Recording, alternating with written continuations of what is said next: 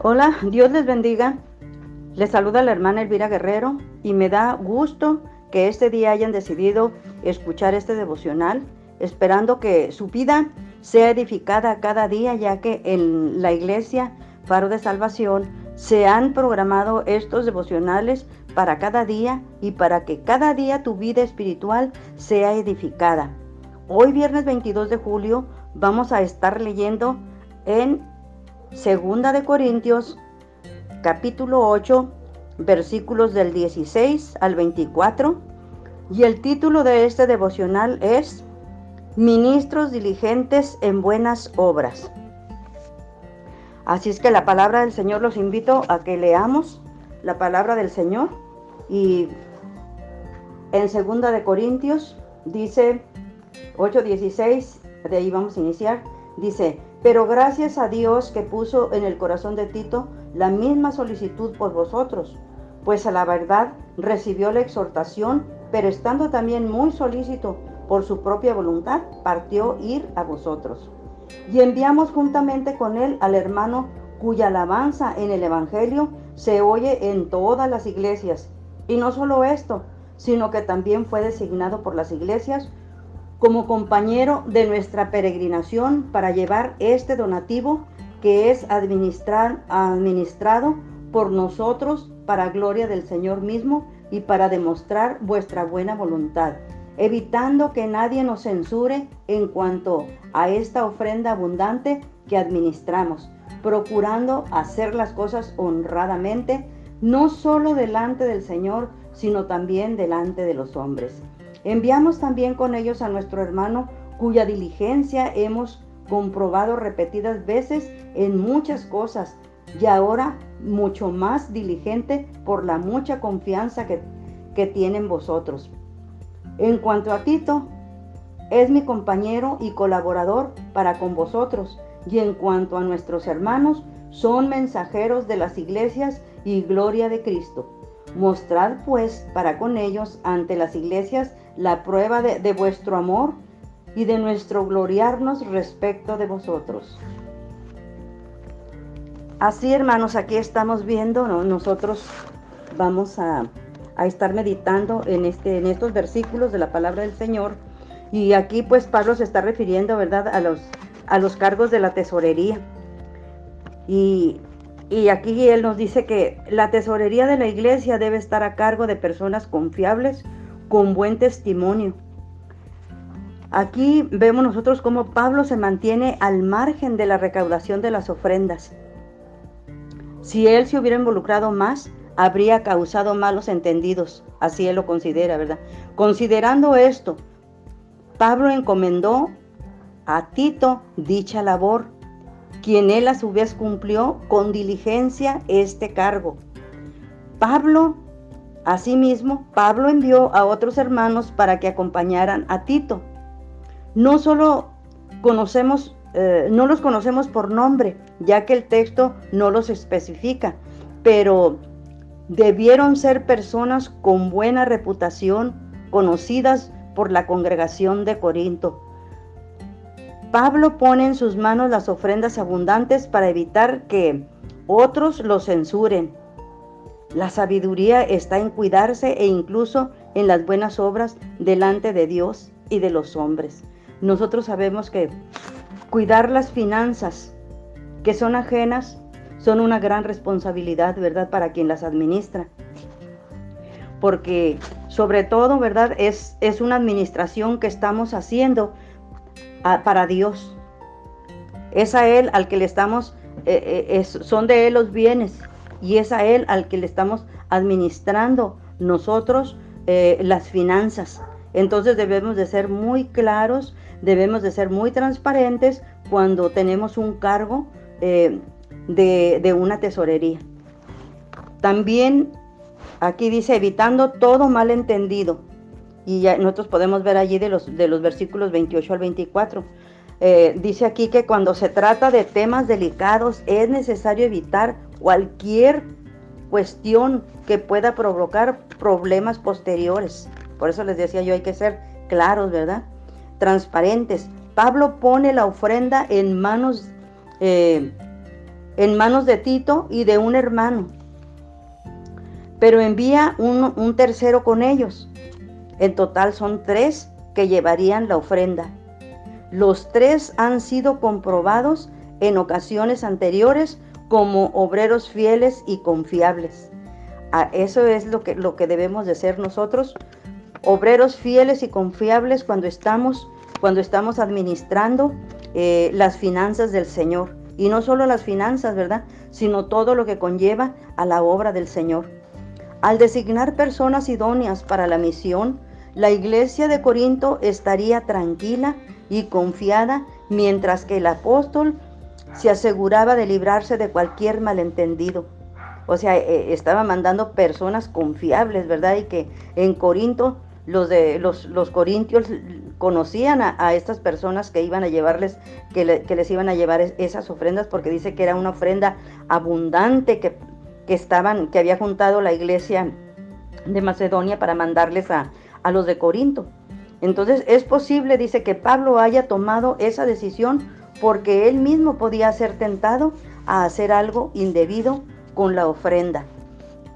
Es necesario quitar toda causa de malos entendidos en la administración de bienes para beneficio personal y para beneficio de toda la comunidad. Debemos de ser muy cuidadosos, ¿verdad? Porque no es de nosotros, no es del que los administra. Y yo les decía, es de Dios, es de la iglesia y, es a Dios al que le vamos a dar cuentas y también aquí a los hombres, también aquí a nosotros como iglesia nos tenemos que dar, les tenemos que dar cuenta de, de lo que nosotros estamos haciendo, ¿verdad? Con esos, con ese dinero. Había un, vamos a ver aquí también un testimonio. Dice, credibilidad por encima del beneficio. ¿Qué quiere decir esto? Mire, veamos. El difunto presidente y fundador del Hand Glass, lo voy a leer así como está escrito porque no sé este, pronunciarlo bien. Dice Choi Tae Snow. Seo, perdón. Comenzó este negocio cuando Corea se encontraba bajo el gobierno japonés y a menudo trabajaba como intermediario entre los chinos y los japoneses. Un día firmó un contrato para venderle a China varios vagones de soja que compraría de Japón. Pero antes de enviarle el producto a los chinos, el precio de la soja comenzó a aumentar drásticamente. A pesar de esto, Choi se encontró con el comerciante chino y le entregó toda la mercancía sin dudarlo, explicándole que debía cumplir con su palabra. Satisfecho, el comerciante le propuso repartir las ganancias, que serían mucho más, porque Choi honró el contrato en vez de cancelarlo e indemnizarlo, pero Choi lo rechazó. Entonces el comerciante chino difundió que Choi era un hombre de confianza, que había honrado su palabra, renunciando a la posibilidad de ganar dinero y a todos los miembros de la Cámara de Comercio estaban al tanto de, de, de esto. Era imposible que la empresa de Choi fracasara. Así logró ganar mucho más de lo que habría conseguido de haber cancelado el contrato. A menudo las personas confunden la, pureza del fiel en, en el mundo con una actitud pasiva de escape para no caer en el pecado. Sin embargo, el cristiano debe mostrar activamente su santidad y esta debe ser la característica especial del cristiano. Entonces el mundo verá nuestra honestidad y conocerá la justicia de Dios. Pues así es. ¿Verdad? Nunca nosotros debemos de, de, nunca queramos beneficiarnos por encima de los demás y además sabiendo de que va a ser de mala reputación para nosotros, sino como cristianos, ¿verdad? Tener esta característica nosotros de ser confiables, de ser honestos y de, y de, y de confiar en la justicia de Dios. Porque No hay otro justo juez más que nuestro Dios y nosotros como hijos de Dios no debemos de avergonzar a nuestro Dios haciendo cosas indebidas, porque Él, porque Él es santo, porque Él es sin mancha, porque Él es puro. Entonces nosotros debemos de ser también santos como Él nos pide. En su santidad Él nos dice, sed santos porque yo soy santo. Amén. Así debemos de ser para, y ser confiables en todo lo que hagamos. Hermanos, vamos a hacer una oración eh, en esta hora. Y yo los invito, dice la palabra, perdón, dice, le, le decimos al Señor en esta hora, Padre Celestial, nos acercamos a ti, Señor, a tu presencia. Ayúdanos y pone en nuestro corazón esa pasión que viene del Espíritu Santo a todos los miembros que servimos en nuestra comunidad. Asimismo, Señor, te rogamos, nos ayudes a ser muy diligentes, muy diligentes y cuidadosos, Señor, como obreros que no tienen de qué avergonzarse, administrando con toda fidelidad las finanzas de nuestro Dios para no dar lugar a críticas ni a desconfianza en temas económicos, sino siendo muy transparentes para que nuestro buen testimonio sea siempre. Que si en lo poco, dice la palabra del Señor, que si en lo, si en lo poco te, te, te soy fiel, y el Señor dice, si en lo poco me eres fiel, en lo mucho te pondré. Por tu amor, Señor, y por tu misericordia, Señor. Te damos gracias, Padre, por tu confianza, Padre, porque tú nos porque tú estás confiando, Señor, en nosotros como tus hijos, en que vamos a hacer un trabajo bien y, que tú nos des, Señor, Padre mío, que nos, nos des la guianza, Espíritu Santo de Dios, que pongas ese temor reverente, Señor, en nuestro corazón, Señor, para que podamos hacer las cosas como para ti, Señor, que las podamos hacer de la mejor manera, Señor, no cayendo, Señor, en problemas que no edifican.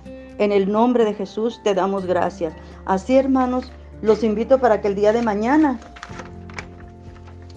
Dios mediante nos acompañen en otro devocional y lo compartan con amigos, familiares, conocidos, compañeros de trabajo, etc. Entonces, de mí reciban este, mis saludos y el Señor los bendiga. Hasta luego.